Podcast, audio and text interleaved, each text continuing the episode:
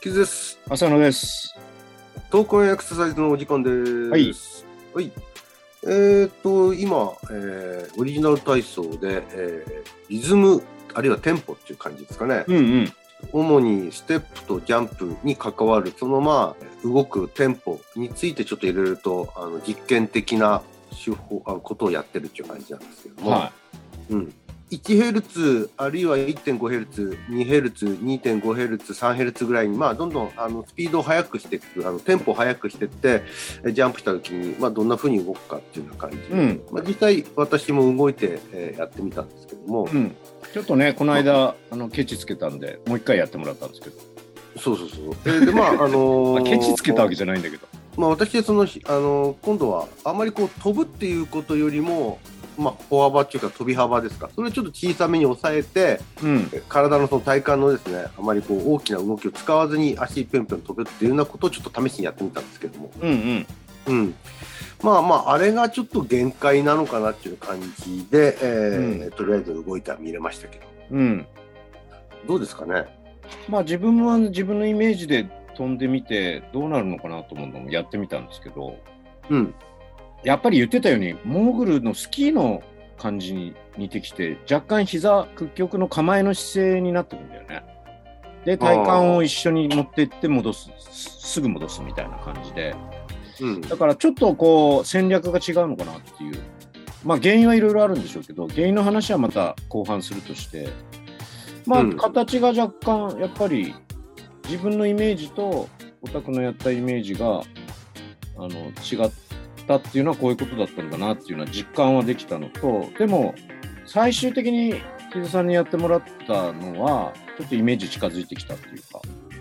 うんえー、と足を先に出して体幹をちょっとの残して反り返るんじゃなくて一緒に持っていってもすぐ戻すみたいな本当に固めた感じでいく感じだとやっぱりスキーの特にサイドのステップなんかもスキーの感じに似てくんだよね。うんあまりこう体をですね、まあ、体幹をあまりこう動かさないで飛ぶっていう形になるとどうしてもこう少しこう膝がですね曲がった状態で飛んでる感じになる、うん、イメージがあるんですよね。そうそうそうんまあ、だからこうあの縮めて伸びて縮めてっていう動きが減る分だけ、まあ、早く動けるのと体幹がこう代償的に使わずに済んでるのかなっていう感じがしますね。う。うんだからだんだんスクワットポジションに近づく、まあ、スクワットまではいかないんだけど、そこの状態で飛んで戻るみたいな感じになってくんだよね。うん。まあそういうや戦略っていうか、やり方っていうのが一つ、それが俺のイメージだったんですよ。だから何が正しい正しくないんじゃないないんで、戦略の違いだと思うんですけど、で、うん。あの、後半って言いましたけど、今日オタク膝痛いって言ってたんで、ええ。あの、そのやり方でやるとちょっと膝痛くなるんじゃないかなっていう予想もついたので、無意識にそれを避ける方法を取ってるのかなっていう気もしたんですよね。そうですねあの自分が改めて取ったやつもやっぱり見比べてもですねあんまりこう膝曲げてないですよね。そんなに曲がってないよね。うん、膝を使ってないっていうか、使わ使わないでこう飛んでるようなイメージなんですね足ついて戻すって感じよね。そう。だから、その、2回目に取り直したやつも、どちらかというと、膝を固めて動くっていうよりは、もう、側関節でちょっとちょんちょん飛ぶっていう感じにはなってるんですよね。んうんいわゆるモーグル的な動きもまだできていない感じはするんですよね。ううんん。2回目取り直したやつをう見てん。あれを見ると、やっぱり、その、膝の痛みを、意識化か、まあ、もしくは無意識化含めて、なんとかこう、膝にストレスがかからないようにしてるっていう感じはしますね。うん。だから、同じこう、動きを提示されてる人でも、持ってる背景が違うと当たり前だけど、動きはそれぞれで違ってくるんだなっていう。違ってくるかもしれないね。ええあまあ、あんまり自分のやり方にこだわりすぎると何が正解みたいな話になっちゃうから、違うんだろうなと思いつつも、あの、タスクとしてこだわったのは、体幹を常に正面にして、正対したまま飛ぼうという感じでいたんですよね。ええそれすると、自然とやっぱりこう重心がちょっと下がって、こう、速くなればなるほどね。うん。うん。あの、むしろ、ある程度の速さの方がやりやすいっていう感じもしましたね。ゆっくりだと遠くに飛んで、で、膝を屈曲してまた伸ばして戻すみたいな動きが大きくなるので、うん。意外と 1Hz の方がやりづらい感じもちょっとしましたね。2Hz や 2.5Hz よりね。調べた文献なんかでも、まあ、うん快適なテンポの、あ快適なその運動テンポっていう範囲が大体分かってて、70から 120bpm なんですようんね。うん。まあ、今言った120っていう数字がやっぱり出てきて、認識しやすいテンポっていうのもあるんですよ。知覚しやすいテンポ。はいはい。これも大体70から 200bpm ぐらいが限界なんですあよあ。ね。で、歩行が、あの、歩くテンポで一番快適って言われてるのが 120bpm。ああ、やっぱりそうなんだね。うん。が 2Hz なんですよね。1秒間に2歩っていうか。うん。うん。そういった意味ではその、ゆっくりだからいいっていうわけじゃなくて、やはりある程度のあの回テンポっていうのがあって、その回テンポはどっちかというと120に近い方かなっていう印象はあります。あのいう感じのえ報告が多いみたいですね。そうなんですね。うん。でも最近巷ではそのスポーツの準備とか子どものダンスじゃないんですけどもそういう要素を加えたスポーツのリズムトレーニングみたいなのがうん。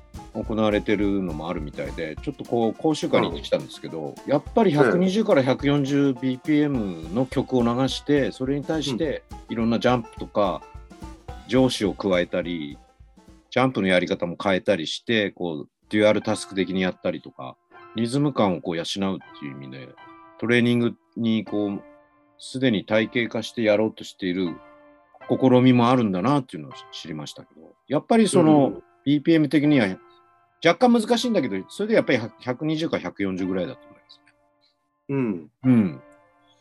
いやあ、で、やっぱりその、テンポがやっぱり速くなるとですね、行動のペースも速くなるらしいんですよ。うん。まあもちろん限界はありますよ。その、うんえ体が反応できれるスピードっていうのがあるんで、うんその限界内でかあの見ていくと、速くなると行動ペースが速くなって、まあ、歩行だとかランニングだとか、あと食べる咀嚼、それから呼吸だとか、こういったものはその、ある程度テンポが速くなると速くなるらしいんですよね。合わせてね。うん、だからウォーミングアップで体をこうあの上げていく、アップしていくっていうことを考えると、まあ、テンポを速くしていくと、ウォーミングアップにももちろんなるっていう。そうですね。あのー昔ね、野球部の、大学の野球でついて見に行ったことがあって、緊張感をなくすためにリラクセーションしてたんだけど、うん。まあ、これあの別に、あのそのやり方をディスるつもりはないんですけど、結果的に、なんて言うんだろう。リラクセーションしすぎちゃって、しこう試合に入った時に、いまいちこう、締まりのない試合だったんだよね、たまたま。おで、やっぱりあれは、こう、試合に近づけるに従って、やっぱりアップテンポにしていった方が良かったんじゃないかなっていう、リラクセーションも必要なんだけど、こう、勝負に向かっていくには、むしろこう、ビート上げていった方がいいんじゃないかなっていうのはあったし、あと陸上部のこうケアについてきた時は、このマッサージもやっぱりこう、ちょっと叩くような感じの筋肉をこう、刺激して、これから運動するぞみたいな、そういうマッサージがあるんだよねって。終わった後のマッサージと違って、やる前のマッサージってまた違うんだよねみたいなのを教えてもらったことがあったんで、何かをこう行動を行う準備としてのテンポアップのためのリズム体操とかトレーニングってやっぱり必要なのかもしれないですね。いや、それはですね、結構、その、研究ではされてるので、うんうんあのー今言ったように、テンポが遅いっていうのに、その、どういう感情を、えー感じやすいかっていうのを見てる研究があるんですよね。テンポの速さ、うん。遅さで。うん。やっぱりテンポが遅いっていうことは、まあ、リラックスっていうのもあるけど、同時にですね、うん気分が落ち込むだとか、えっ、と、ネガティブな側面もすあの、はらんでるんですよ。なるほど。うん、で逆にテンポが速いっていうのは、まあ、明るい気持ちにもなるとかあるいは好戦的その戦闘的になるっていうんですか、うんうん。うん、になるとかあの意識がパッとあの覚醒するだとかっていうようなその、まあ、いわゆるあの覚醒レベルが上がるっていう感情につながってるらしいんですよね、はそういった研究が多いみたいうんうん。だから今言ったようにこれからゲームするっていう時に、うん。うん、どんよりされちゃ困るわけですね。そう、その時ね、感じて、あの、一緒に来てた人同士で、はそういう話してたことを思い出しましたけど、まあむしろね、リラクゼーションはゲーム終わった後の方がいいのかもしれないね。の方がいいかもしれないね。うんうん。面白いのがそのまあいわゆるテンポリズムっていうこととそのいわゆる覚醒レベルも関わってるんですけども、認知処理のレベルが変わるらしいんですよ。処理のレベル。うん、うん。例えば、背景音、BGM でですね、はい。ゆっくりとしたこう、リラックスするあの BGM を聞きながら本を読んだりするのと、うんちょっとこう、ビートのある、あの、テンポアップしたような曲を聴きながらですね、本を読むのとじゃあどう違うかっていう、どういうふうになるかっていうと、はいはい。速いビートであの音楽を聴いてる方がですね、あの本を読む読書スピードも上がるみたいそうなんだね。な。ええなんか、イメージはなんかリラックスしたところでのんびりっていう感じがあるんですけども、うんね。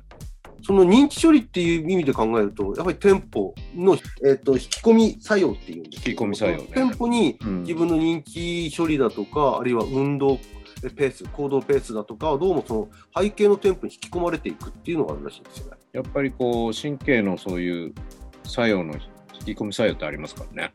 ねうん。えもっと面白いのは神経処理の速さっていうか。そうもっと面白いのは、まあ、テンポが速くなればそういった認知処理だとか行動ペースが速くなるっていうのは分かるんだけどじゃあ、えー一回速くなったテンポをゆっくりまたあの背景音で落としていった時にじゃあそういった行動処理だと行動のペースだとか認知処理が遅くなっていくかと、うんいうとそうじゃないみたいですよね。うーん。一回速くなっちゃったものはある程度速い状態で維持されちゃう。継続されるんだ。うん、あの逆はあんまり起こらないみたいですよね。速くなったものを下げていったら遅くなっていくかとはそうにはならない。うん。徐々に上げていくっていうことがどうもそのえ行動ペースや認知処理に影響を与えるっていうのはあるらしいんですよ。そういう意味で体操もそういう構成っていうのは、やっぱりちょっともう一回考えてみるも。まあ前に言ってましたけどね、こうピークをどこに持っていくかみたいなね。それと関係するんでしょうけど、まあうんあの、最後落とすっていうふうに必ずしもならんっていうことなんですね。うんでもなんかやるための体操だから別に落とす必要もないのかもしれないよね。まあそうですよね。呼吸をちょっと整えるぐらいの深呼吸があるっていうだけで。うんうん。さて、ここからじゃあ仕事するぞみたいな感じで大体使われるから、うんラジオ体操なんかは。そうですよね。うん。だからあのそのまあ何かのこう行動をするっていう意味で考えると徐々にこうテンポアップしてって最後ちょっと弾んだ呼吸だけをちょっと落ち着かせるぐらいでいいのかもしれないですね。そうだね。まあ、よく考えたらラジオ体操とかもそうなってる印象ありますよね。うん。うん、そのテンポをうまく利用してって、あのまあ、覚醒レベルをちょっと上げてってっていう印象はちょっとあるのかなと。うん。その辺をこう対象化して上げて徐々に下げていくのか、そのテンポをね。うん、むしろだんだん上げて最後上げて、あと深呼吸だけするとか。もう一回そこちょっと考えてみる必要もあるかもしれないね。そうですね、あの順番をだんだん速くしていく方が、えー行動ペースが速くなるらしいんだけど、ずっと速くしていくといかれちゃいますからね、体が。もちろん。そういう意味で言うと、その変化量っていうところに意味があるんだとすると、一回下げてまた上げ始めるっていうのもあってもいいのかもしれないですね。ああ。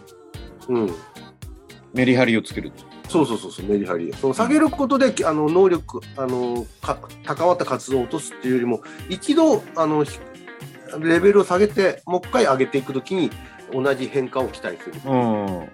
そういう考えもあるかもしれない。まあ、もうちょっと深く考えていく必要がある。全体を見たら、大雑把に見ると、後半にちょっとこうテンポアップした方がいいのかもしれないよね。そうですね。うん。まだまだそのテンポを考えていくところが多いかな。はい。はい。じゃあ、今回こんな感じで。そうですね。これ、いずれちょっと YouTube にも画像を流して、はい。あの実際に画像を見てみないと分かんないところもあると思うんで、そうですね。なんだこの話はと思っちゃいますけどね。ちょっと YouTube 最近、あのサボってたんですけども、そっちにも上げたいと思ってます。お願いします。はい。じゃあ、お疲れ様でした。はい。